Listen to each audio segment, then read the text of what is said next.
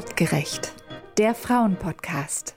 Hallo ihr Lieben, willkommen zu einer neuen Folge von Artgerecht, der Frauenpodcast.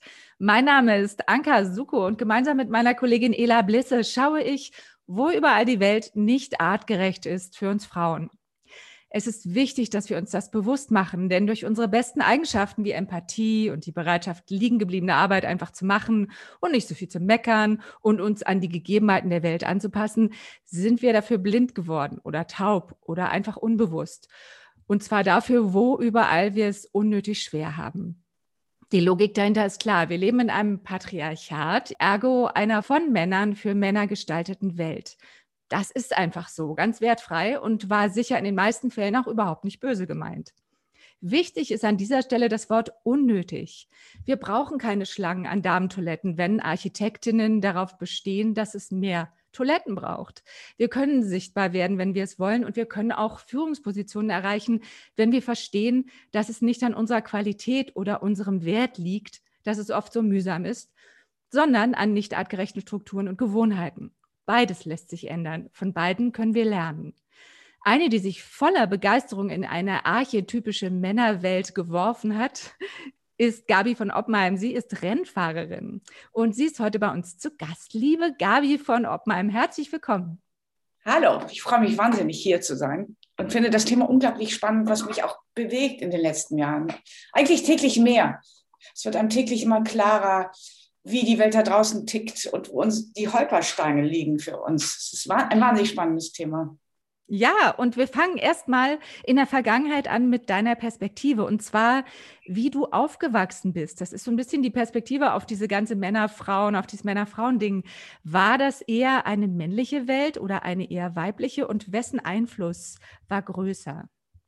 Also ich komme aus einem ganz starken Patriarchat. Ich komme aus einer industriellen Familie aus Wuppertal, in der mein Vater gottähnlich alles regiert hat. Und wir sind auch tatsächlich, meine Schwester und ich, die eben auch Anke heißt, sind aufge, aufgewachsen in diesem typischen Frauenbild, in, in der eigentlich ähm, für Frauen nur ein Beruf vorgesehen war, egal was die Neigung, Hobbys oder oder Talente auch waren. Es, es, mein Vater sagte immer, es ist eigentlich das Schönste für eine Frau, sich um Frauen und Männer zu kümmern. Also mir, ich kriege jetzt Bauchweh, wenn ich das so sage, weil ich, ich denke, wie wäre das, wenn man den Männern sagen würde, ihr dürft nur einen Beruf ergreifen und das, der ist, sich anderen hinzugeben und sich um andere zu kümmern. Also ihr dürft nur kurzweilig Taxifahrer, Koch, keine Ahnung, Krankenschwester, Putzfrau und ich weiß nicht was werden. Ich weiß nicht, was dann in der Welt der Männer los wäre.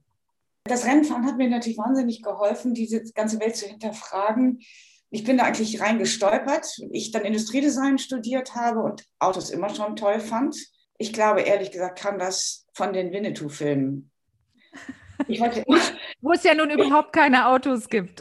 Nein, aber ich wollte immer ein Held sein. Winnetou war ja ein absoluter Held. Der musste auch nicht aufs Klo, der hatte keine Schwächen. Und diese Scorn da drin waren absolute, das war so das absolut edle und das absolute Freie. Und die bewegten sich immer auf Pferden und waren eigentlich immer unterwegs. Ja, dieser, dieser Gedanke der Freiheit und des edlen Gemütes und des Heldentums, was ja keiner von uns ist. Keiner ist ein Held. Aber dieses wunderbare Gefühl, also dieses Streben nach dem Heldentum ist, glaube ich, eine sehr männliche Sache. Deswegen ist, wie du schon sagtest, das oft gar nicht böse gemeint. Sie denken auch, sie schützen die Frauen.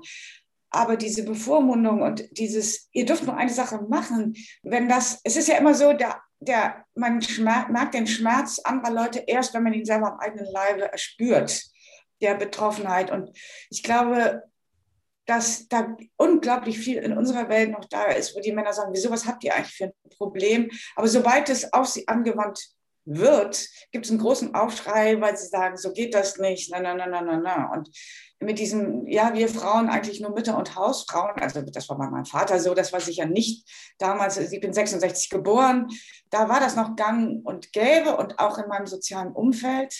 Und es, ich finde, es hat sich in den letzten zehn Jahren extrem viel getan, zum Glück. Ja, aber ich bin in einer total patriarchalischen Welt.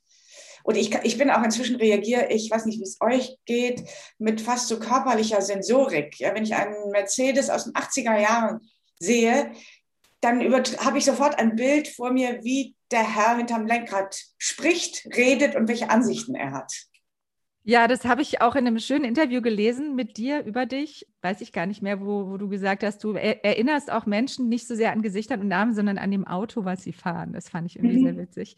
Nochmal kurz zu der Frage der, der Lebenswelt sozusagen. Ist denn deine Lebenswelt heute auch so männlich geprägt? Ist, oder hält sich Frauen, Männer die Waage? Ist es eher weiblich? Wie ist das so mit Familie, Freundeskreis, Job?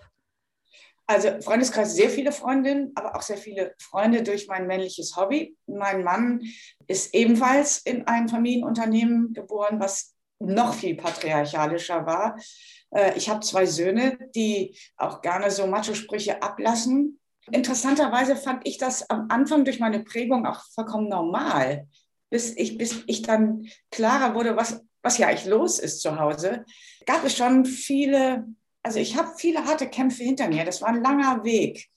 Ähm, und es wird auch täglich besser. Und zwischendurch, ich glaube, diese Entwicklung der letzten Jahre, das geht ja extrem schnell. Und ich erkenne auch bei uns in der Firma, das sind immer noch ältere Herren und die lassen manchmal Sprüche ab. Da denke ich, denen ist die demografische Veränderung der letzten fünf Jahre so komplett vorbeigegangen. Das ist, man weiß das ja auch. Ja, das im Moment bewegt sich die Zeit viel schneller und es ist viel schwieriger, auch für uns in unserer Generation hinterherzukommen. Und ich staune immer, wie viel sich tut in unseren Köpfen, in der Gesellschaft da draußen und staune immer, wie viele Leute das auch tatsächlich ignorieren, auch in meiner Generation. Ich denke, es ist unaufhaltsam. Und diese ganzen Retro-Sprüche zeigen für mich eigentlich nur für ein, ehrlich gesagt, eine törichte Minderintelligenz. Ja, das, jetzt bin ich der Macho. Ja, ich denke, es ist, das, die werden schon sehen, was sie davon haben, sie, diese dummen Sprüche klopfen. Ja, sie stellen sich einfach nur auf ein Podium, was ein Dümmlichkeitspodium ist und stehen da ganz weit oben für mich. Deswegen gucke guck ich mir das immer mit großen Augen an und denke, wie kann man nur so blöd sein? Wie war denn das mit, der, mit dem Rennenfahren? Wie kam denn das so an in der patriarchalen Familie? Diese Entscheidung, ja. sich so einen Männertraum, das hast du ja selber im Vorgespräch gesagt, so eine Männertraumwelt quasi unter den Nagel zu reißen als Frau. Oh, das war auch, also ich mache das ja inzwischen schon seit über zehn Jahren und auch das ist ein sehr, sehr interessanter Weg gewesen, weil ich bin selber gar nicht auf die Idee gekommen. Ja, ich habe Industriedesign studiert, fand Autos immer toll und habe mir irgendwann einen alten 911er gekauft. Der war immer mein Traum und bin mit dem eine Alpenrallye gefahren, zu der mich ein Freund meines Vaters eingeladen hatte. Das bin ich mit einer Freundin gefahren. Wir hatten einen wahnsinnigen Spaß und sind aber natürlich liegen geblieben in dem Auto. Und ich kann, ich muss gleich sagen, ich kann mechanisch überhaupt nichts und spiele da voll meinen Frauenjoker. Blonde Frau kann nicht, stellt sich hin und wimmert um Hilfe. Das klappt immer. Super. Das ist eine echte, also man kann sich da die Position inzwischen ziemlich gut aussuchen zwischen Frau und Mann. Und ich habe dann sehr breites Instrument, was ich auch Vollgas bespiele. Aber auf jeden Fall blieben wir liegen und wurden gerettet von einem Schweizer Mechaniker, der, es fehlte eine Schraube am Kupplungszug und ich konnte nicht mehr schalten und konnte nicht mehr fahren. Und wir waren in der Mitte der französischen Seealpen an, am Wochenende kein Laden auf und hatte so eine Angst, dass sich das wieder lösen würde, dass ich mich an dessen Stoßstange gehängt habe. Und der fuhr zwei Tage wie der Teufel durch die Alpen und konnte mich nicht, er wollte mich immer abhängen, das hat er nicht geschafft.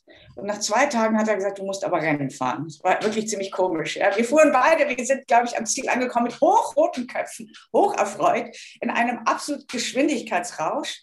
Und er sagte, du musst Rennen fahren. Und mir machte das, Rennen, das Autofahren so viel Spaß auf dieser Sache, dass ich dann gesagt habe, ja, why not? Ich bin da eigentlich natürlich durch einen Mann rangekommen und habe dann angefangen, Fahrstunden zu nehmen, weil auf der Strecke Auto zu fahren ist ganz anders als auf der normalen Straße. Und hatte eine Fahrlehrerin, ja, die damals Werkspilotin war, also eine Profisportlerin bei BMW und ein unglaublich pädagogisches Gefühl. Mit der habe ich angefangen und es war eine relativ strenge Dame, die sehr durchsetzungsstark war und unglaublich gut Auto fährt. Und ich war eigentlich ziemlich eingeschüchtert und dachte immer, was will die denn eigentlich mit mir, die Arme? Äh, aber auch die sagte, nein, du musst fahren, du hast Talent, du hast Gespür. Also ich bin von außen ermutigt worden, aber nicht durch, mein Vater fand es furchtbar, sagte, musst du dich nicht um deine Kinder kümmern, musst du dich nicht um deinen Mann kümmern. Mein Mann sagte, ach, musst du mich noch mehr belasten. Meine Mutter fand es, hatte Angst, dass ich irgendwie aus dem sozialen Kontext rausfalle und sozusagen auf der Straße lande. Und inzwischen, glaube ich, sind sie eigentlich alle ganz stolz, weil ich mich so durchgesetzt habe und bewundern das. Und ich glaube, ohne auch meine Fahrlehrerin, mit der ich auch viele Rennen fahre Und ohne die Ermutigung von außen hätte ich mich das nie getraut. Also ich kenne andere Fahrerinnen, die kommen, das kommt dann über die Ehemänner, das kommt über die Väter, es kommt über die Brüder. Es ist eigentlich, kenne ich keine, die das von selber gemacht hat. Ich finde das sehr, sehr schade, weil wenn ich mit Freundinnen rede, die Reitsport betreiben und auf Turniere gehen, dann beschreiben die mir bis auf das letzte Kommata die Ähnlichkeit zwischen dem Pferdesport. Pferde können driften zum Beispiel, wie man sich fühlt vor einem Wettbewerb oder so. Ich glaube, dass Frauen eher reiten gehen, weil es eben akzeptierter ist und der Weg zur Rennstrecke ist auch kompliziert. Man muss eine Lizenz machen, man muss Mechaniker finden, man muss sich wissen, in welche Rennserie man sich einschreibt. Das ist alles nicht so einfach. Da braucht man Leute, die einen an der Hand nehmen und sagen, das ist was für dich, probier das mal aus. Und das hatte ich zum Glück dann. Dann hatte ich diese Mentoren. Und im Grunde bin ich da reingestolpert über meine Liebe zu den Autos. Und jetzt bin ich eigentlich doubly hooked. Ja, an zwei Hängen, von innen und von außen, über das Fahrerische und übers Design. Aber soll ich weiterreden über die männliche ähm, Welt? Ja, ich mache mal eine kurze Zwischenfrage und ich fand, ich bin begeistert von diesem Kommentar. Sie hatten Angst, dass ich auf der Straße lande. Und genau das ist ja passiert im besten Sinne. Ja. Du bist ja. auf der Straße gelandet. Zum Glück. Ja, Großartig. Glück auf der Straße und nicht in der Gosse. Vielleicht sollte man damit immer, sollte man sich das immer im Hinterkopf behalten, dass es vielleicht das Beste ist, was einem überhaupt nur passieren kann. Was mhm. mich nochmal interessiert aus unserem Vorgespräch ist, dass es eine, wie du gesagt hast, es ist so eine Art männliche Traumwelt, dieses ganze Renngeschehen. Wie mhm. hat denn diese männliche Traumwelt so reagiert auf eine Frau? Hat, wurde das gut aufgenommen? Also auf meiner ersten Tour, Tour in Frankreich, da fahren fast nur Franzosen mit und mein Französisch ist katastrophal und deren Englisch ja auch, kam einer auf mich zu, guckte mich mit großen Augen an und sagte, Why are you here? Ich glaube, er meinte das tatsächlich aus Interesse und ich habe ihn mit genauso großen Augen angeschaut und ihn, ich glaube fast böse und habe ihm einfach nur gesagt, I love cars. Und daraus entstand dann ein, ein ähm, Dialog, Interessanterweise würde ich erst von meiner Reaktion angehen, weil ich glaube, die haben auf mich gar nicht so, die haben mich erstmal ignoriert. Ich bin in diese männliche Welt getaucht und habe mich erstmal gar nicht getraut, weil alleine die Körpersprache der Männer in einem Rennanzug so anders ist als die Körpersprache von Männern in Zivil oder in Anzügen oder so. Die laufen echt wie Gorillas. Ja, die machen die Schultern breit und die machen Drohgebärden wie von einem Kampf. Und ich habe mich am Anfang überhaupt nicht getraut, mit denen im Rennen zu fahren, allein wegen des Auftritts. Heute kann ich das auch, diesen Auftritt. Ich kann das auch im Auto. Wir wissen ja alle, dass ein Auto lustigerweise, obwohl es so ein Käfig ist, sehr viel nach außen von der Laune des Fahrers ausstrahlt. Ja, wir wissen, ob jemand den Fahrstreifen wechselt. Wir wissen, ob jemand aggressiv ist. Es ist ja komisch und das geht in der Einführungsrunde auch sehr gut. Man muss sich sehr breit machen und diese männliche Attitüde. Und ich liebe es inzwischen, mir den Rennanzug anzuziehen und eigentlich eine andere Persönlichkeit anzunehmen. Und am Anfang haben die Männer mich ignoriert und sie, sie waren erstaunt. Dann haben sie mh, hm, ja, es war lustigerweise in Frankreich und Deutschland ganz anders. Die Franzosen haben mich viel schneller respektiert und auch ermutigt. Die haben gesagt, du musst jetzt mal überholen, Gabi. Du kannst nicht hinterher gucken, ja, weil ich diese weiblichen sage, du musst überholen. Und die sind, ich glaube, inzwischen respektieren die mich. Die streiten sich auch mit mir, machen auch Auseinandersetzungen und vor allem nehmen sie mich ernst. Und ich habe fast das Gefühl, dass sie so ein bisschen stolz auf mich sind, weil ich als einzige Frau so in diese Männersache und dadurch, dass ich vielleicht auch, weil ich die Ausnahme bin, weil ich so gut fahre. Irgendwie bin ich vielleicht auch so deren, ich weiß es nicht, Vorzeigefrau. Die fühlen sich von mir nicht bedroht. Die akzeptieren mich als Gegner, was ich glaube, das größte Kompliment ist, was man machen kann. Aber es ist ja Amateursport und in Deutschland waren sie schon, da, da waren schon einige, die gesagt haben, gib mir mal das Auto und zeige ich dir mal, wie man damit fährt. In Deutschland war es viel schwieriger als in Frankreich. Das ist auch teilweise heute noch so, aber meistens bei den Engländern katastrophal, aber meistens bei Neulingen. Wenn ich mit einigen Leuten, da fahren wir äh, Serien und fahren lange miteinander im Auto, da ist dann oft auch irgendwie Bewunderung und ich bewundere die auch, wenn sie toll fahren. Da ist Respekt und das ist ein ziemlich tolles Gefühl. Was kann man, was können denn Frauen vom Rennen geschehen lernen? Oh, Ganz allgemein.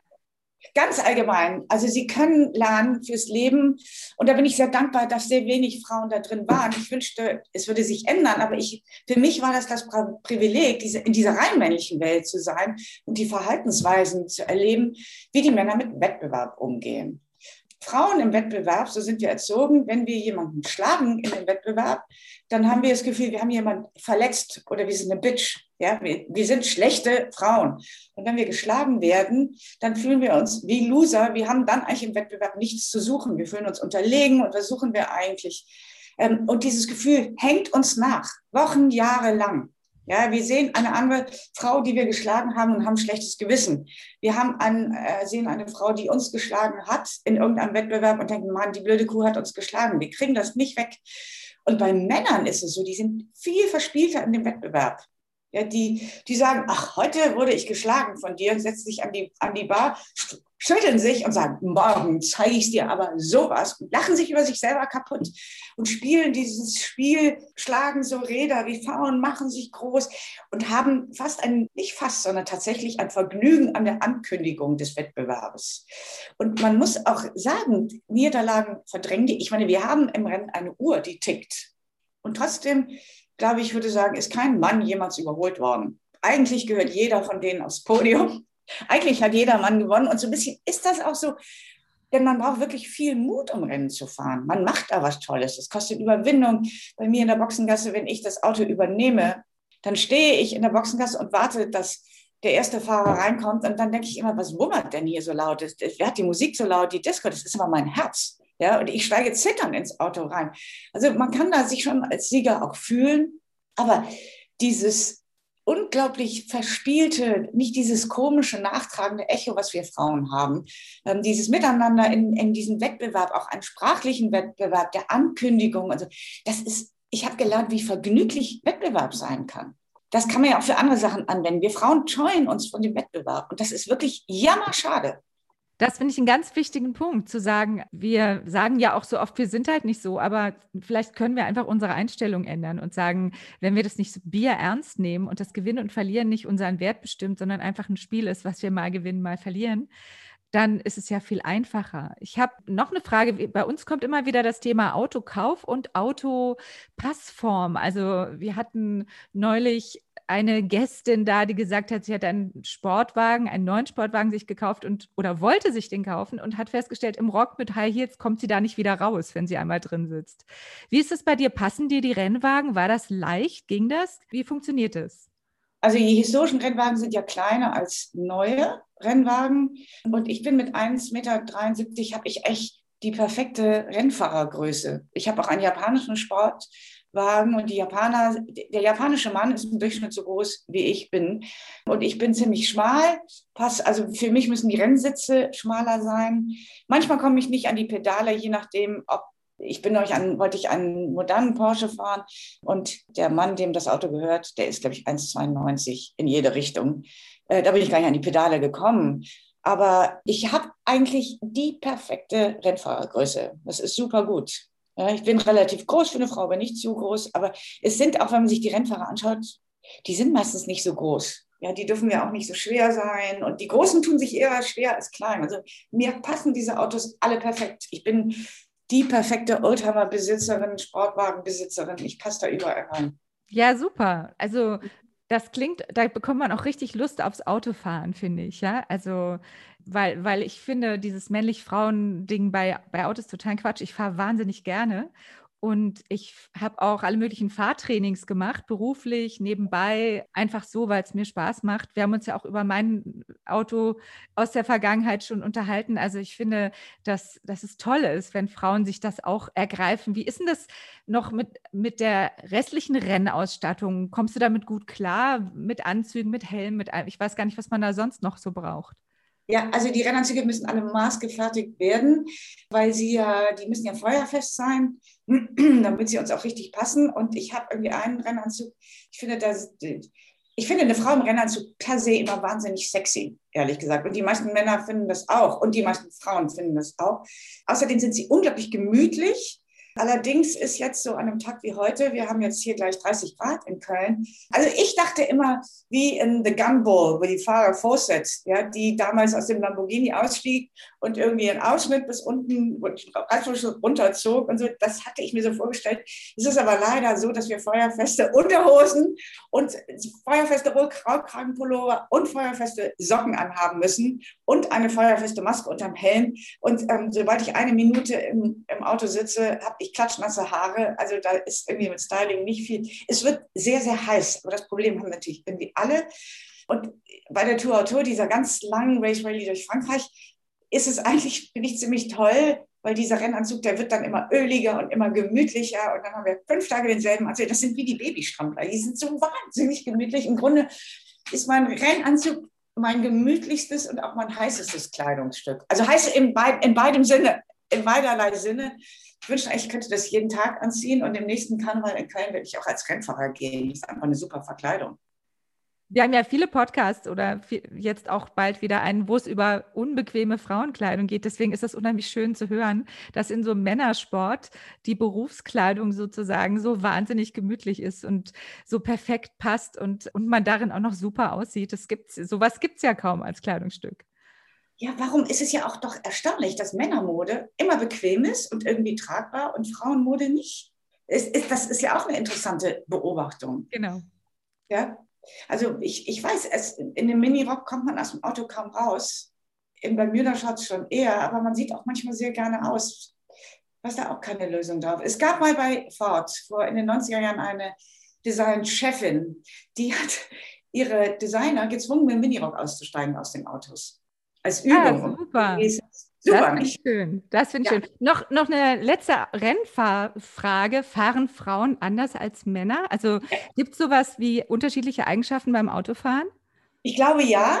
Also das bestätigt auch die Claudia Hürtgen, also meine Profi-Partnerin. Die sagt, Frauen haben mehr Gefühl für die Autos. Ich glaube, das stimmt auch. Ich glaube, Männer wollen eine Maschine immer beherrschen. Das ist dieser Heldenmythos, den sie haben.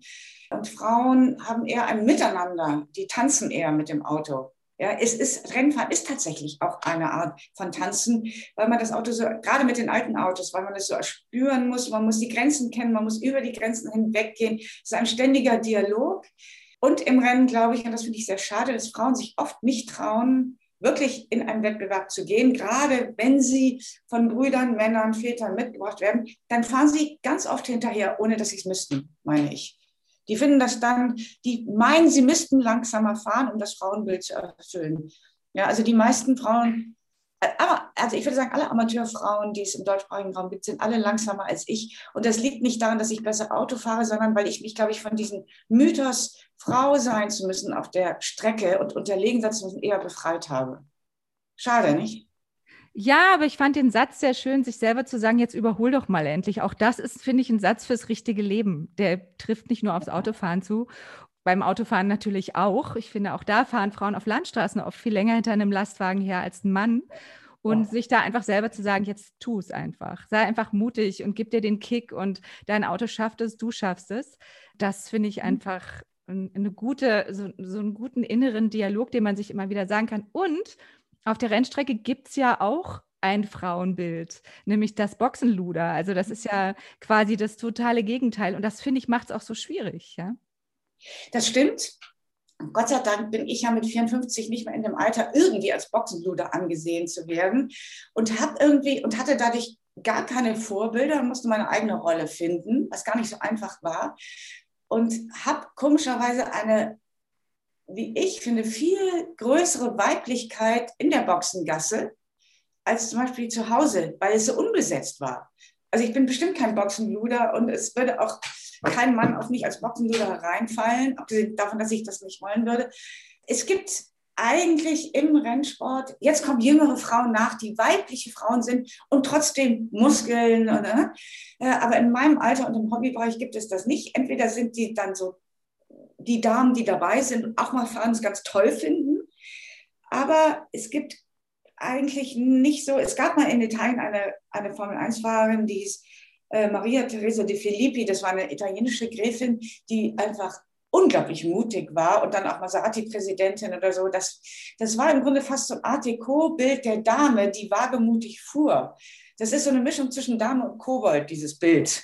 Und ich glaube, so ein bisschen habe ich das. Ich kann da sehr viele Rollen spielen, bin aber weit von den Boxen und hab, hab, bin so mein, mein eigenes Vibesbild, was aber, glaube ich, nicht grob ist. Und das wird von den anderen auch so gesehen und es wird auch gemocht und akzeptiert. Es war ganz interessant, weil da gab es kein Vorbild. Wer bin ich als Frau, in dem Sport, den ich da tue. Okay, kommen wir zu unserer letzten Frage. Unsere Zeit ist schon wieder rum. Auch mhm. über dieses Thema, finde ich, kann man noch ewig reden. Was würdest du dir wünschen, wenn du einen Wunsch frei hättest und alles möglich wäre, sozusagen? Die Fee steht da, macht Pling. Etwas, das passieren soll, was nicht mehr da sein soll, was dazukommt. Gibt es da was um die ja. Welt? Ja, ich würde mir viel mehr meiner Freundinnen auf der Rennstrecke wünschen. Ich meine, was wäre denn das für ein Spaß, wenn die alle dabei wären? Ich fahre nach Le Mans Classic zum Beispiel und kämpfe dafür äh, ein langes Wochenende und da sind sie manchmal dabei. Aber wenn das bei jedem Wochenende, wo ich Rennfahre, dabei wäre, meine Freundin dabei und die auch fahren würden, also mehr Frauen, das wird, also es ist ein ganz großer Wunsch von mir. Den finde ich super. Ela, wir überlegen uns das, oder? Ob wir da. Ja, bitte. Ja, bitte. Ja. Das klingt auf jeden Fall toll. Vielen Dank an Gabi von Oppenheim für diese Einblicke ins Autorenngeschehen und ihren Platz darin als Frau. Liebe Hörerinnen, liebe Hörer, wir verabschieden uns aber schon für heute. Schaltet unbedingt wieder ein nächste Woche. Es bleibt spannend. Wir bleiben dran am Thema. Und wenn ihr selbst eins habt, dann schreibt uns eine Mail an anka und ela at gmail.com. Und hier ist der gesprochene Abspann von meiner Kollegin Ela.